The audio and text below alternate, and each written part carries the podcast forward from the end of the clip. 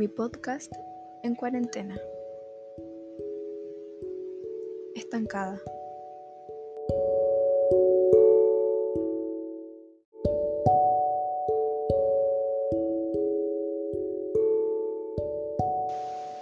Fin de año. ¿Quién diría que a estas alturas aún sería capaz de explayarme tanto como antes?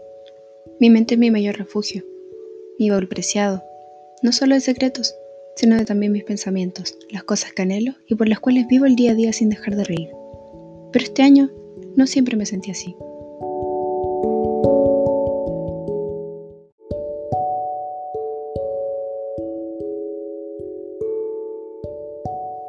...2020 fue un año difícil para todos.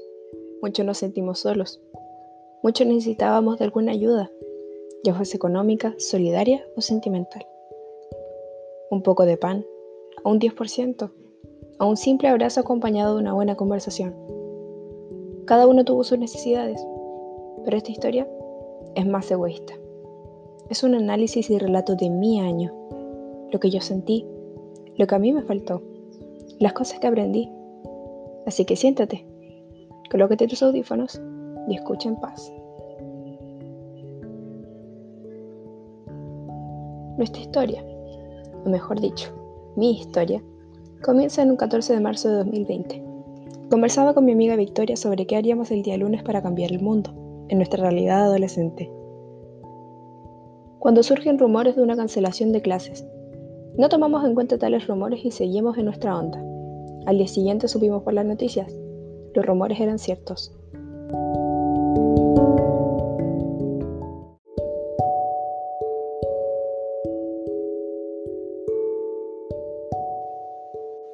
Solo son 14 días.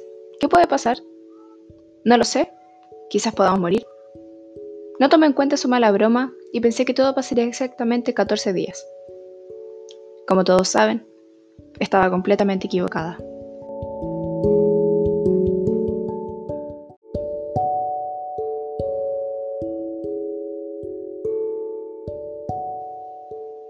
Comenzó la cuarentena del llamado coronavirus.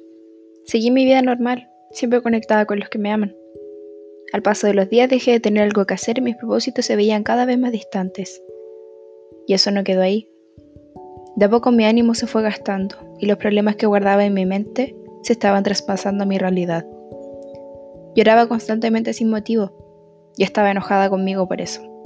Creía que había pasado por muchos problemas como para echarme otros encima, pero eso no solucionaba nada.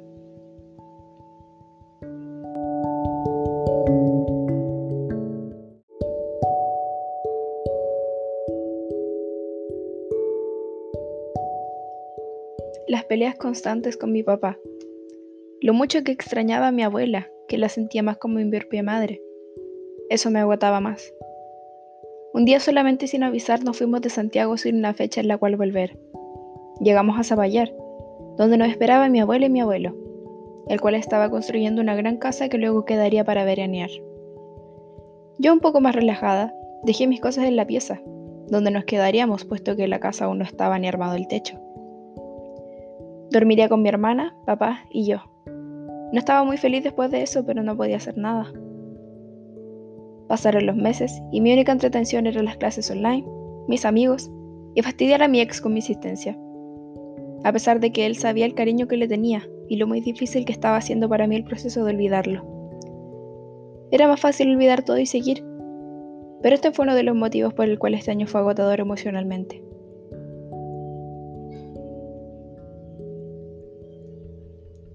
Ya había pasado tiempo suficiente. Y llegó junio, mes en el cual tuve un feo conflicto con mi ex mejor amiga, Nicole. Aún creo que nuestra pelea fue completamente absurda, pero sus palabras dolieron más que nunca y lamentablemente aún las tengo grabadas.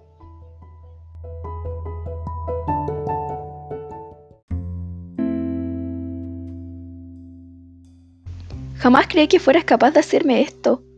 Eres una persona nefasta. Te pintas de una manera y eres de otra. Sabías que él me gustaba. Me desilusionaste. Y hasta aquí llegamos.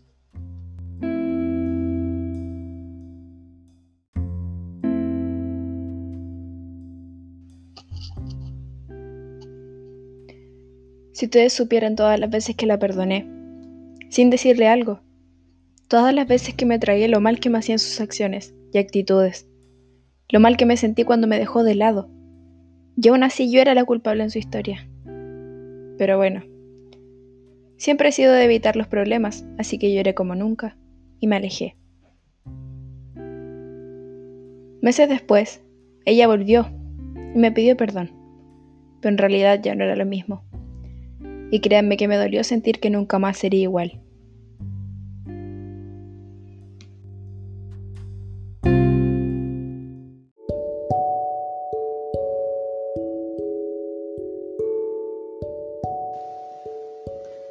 En otras noticias, se acercaba agosto, mes en el cual recibí una bomba de estrés.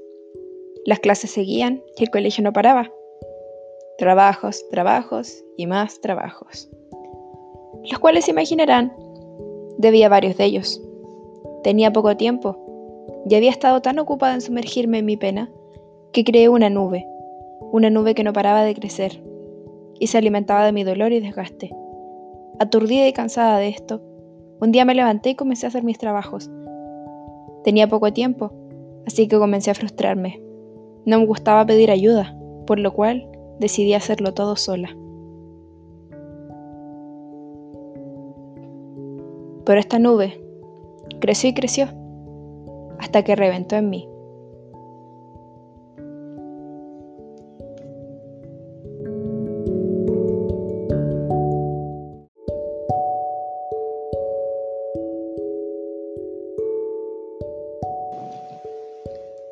Cabe mencionar que soy una persona con bastante ansiedad, y mi familia me decía constantemente que ahogaba mis penas en comida, cuando sabían que aún estaba afectada por mis sombras pasadas en los trastornos alimenticios.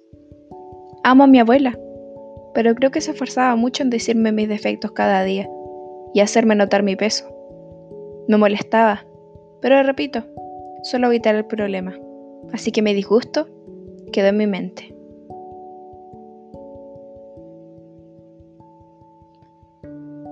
Volviendo a la tormenta. Estaba estresada, en mi punto máximo, y no hallé mejor manera de ahogar esa sensación que comiendo unas galletas. Pero como todos los errores comienzan, se me fue de las manos. Tuve un bloqueo inmediato y me dormí.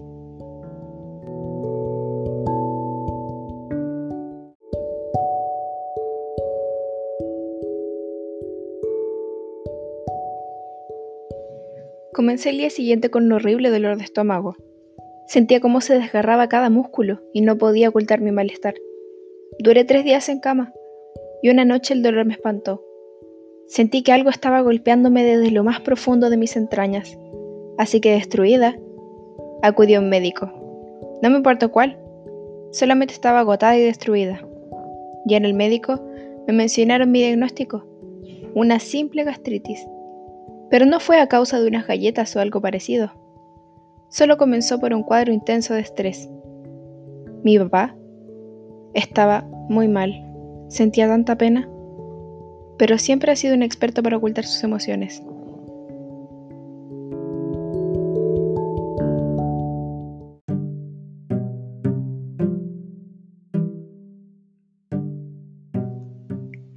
Ya en casa, estaba mucho mejor, pero terriblemente agotada y en completo reposo. Comía solo algunas cosas y estaba todo el día frente a la tele. Las clases pararon para mí. Después de todo ese era el causante del aburrimiento estando enferma.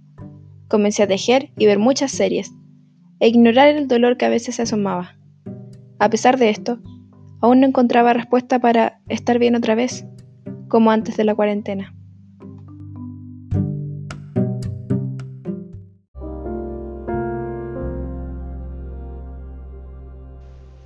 En otra de esas noches, sin nada que hacer, harta de un problema que sabía que tenía, no sabía qué era, pero era grande, aún así no encontraba la respuesta para resolverlo.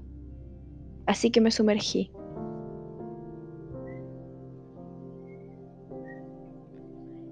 Ahí recostada, sumida en mi mente y en mi alma, no podía pensar en otra cosa que no fuese el ayer, el antes, en cómo se sentía en cómo vivía mi vida y en cómo de un momento a otro la perdí.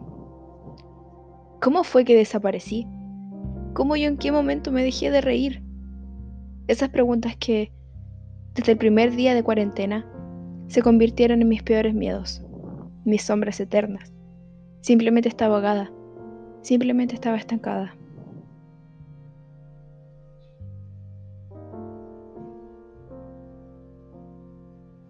Entonces dormí. Al otro día seguí con mi rutina de enferma y escuché algo que jamás voy a olvidar.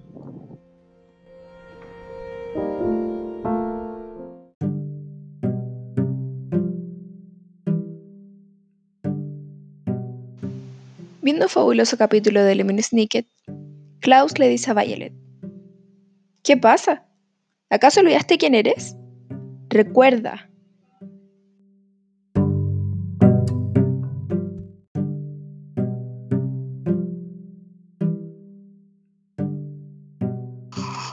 Y ahí lo resolví. Estaba perdida, de una manera tan profunda que no podía darme cuenta. Lo había perdido todo mi personalidad, mi risa, hasta mis gustos. Pero iba a resolverlo. Y ahora.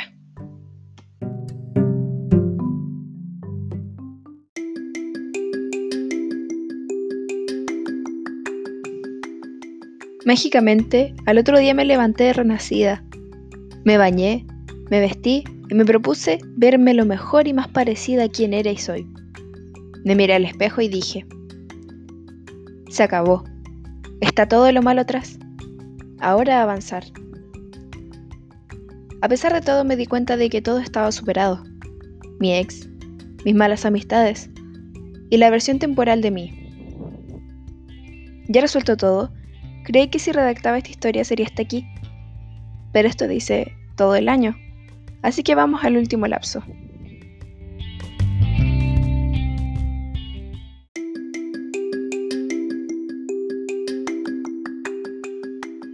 Estaba mi mejor momento cuando alguien me escribió. Era un amigo con el cual tengo una gran historia. ¿Su nombre? Diego. Su mensaje. Me alegra que estés bien. Te ves mucho mejor. Obviamente le agradecí y hablamos de esos temas tontos de amigos. Siempre evitamos el hecho de que fuimos el primer amor del otro y nos quisimos de una manera muy linda. Para mí, él fue el primer todo, pero eso ya no era importante en este tiempo. Hablábamos casi siempre y era cosa de reírnos por todo. Un día él me habla pidiéndome un segundo. Estaba triste. ¿La razón? Terminó su relación. Nos apoyamos mutuamente cuando nos rompieron el corazón. Así que estábamos en una gran sintonía.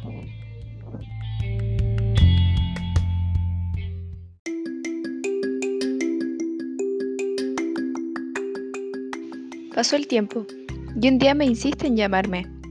Accedí así que hablamos por videollamada. Esa noche cortó de la nada. Yo confundida le iba a preguntar por qué. Cuando me llama nuevamente. ¿Qué pasó?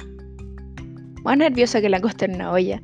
Escuchaba cómo tocaba guitarra y me cantaba unas canciones de nuestro tiempo de enamorados a los 12.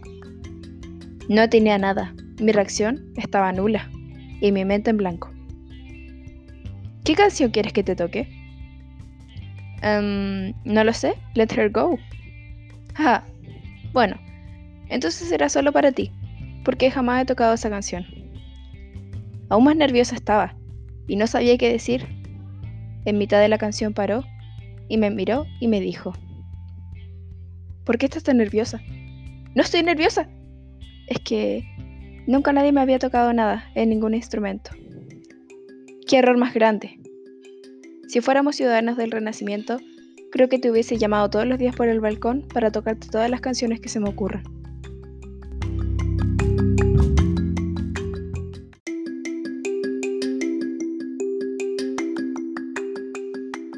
Y ahí comenzó otro ciclo, una persona que conocía el derecho y al revés, y confiaba en él.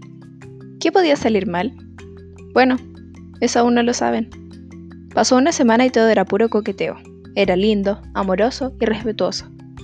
Obviamente estaba encantada, pero ya había sufrido una vez y no quería pasar por lo mismo. Además, aún no estaba segura de si había superado al 100% a su ex. Así que como cualquiera, tenía mis dudas. Pasó un mes y todo calzó perfecto. Me sentía bien, cómoda y sentía que estaba con quien debía estar en ese momento. Comenzaron los problemas como cualquier pareja normal, pero esto no me importaba. Los problemas crecieron con el tiempo, hasta que me rendí.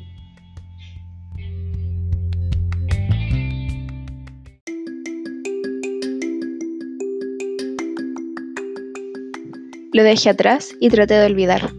Huí, como una cobarde. Tenía miedo a ser nuevamente el centro de entretención, de chiste o pena. Cuando me arrepentí quise volver, pero ya era tarde. Él se confesó. No estaba listo y no quería que yo sufriera.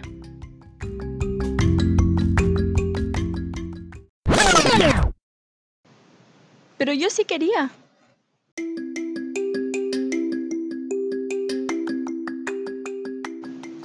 No pude evitar el final, así que solo tomé mis maletas con cariño y dedicación y me fui. Hasta hoy no sé si hice lo correcto. No sé si debí entender que no todo es todo el día, toda hora. O si realmente aún nos queremos, pero en silencio y el orgullo nos calla. Y llegamos al día de hoy. Cumplí 16. Recuperé mi fuerza, mi valor, mi risa, mi personalidad y mi vida. Hoy le digo a mis sombras y miedos, a mis demonios y ángeles, y al mundo entero, ya no estoy estancada.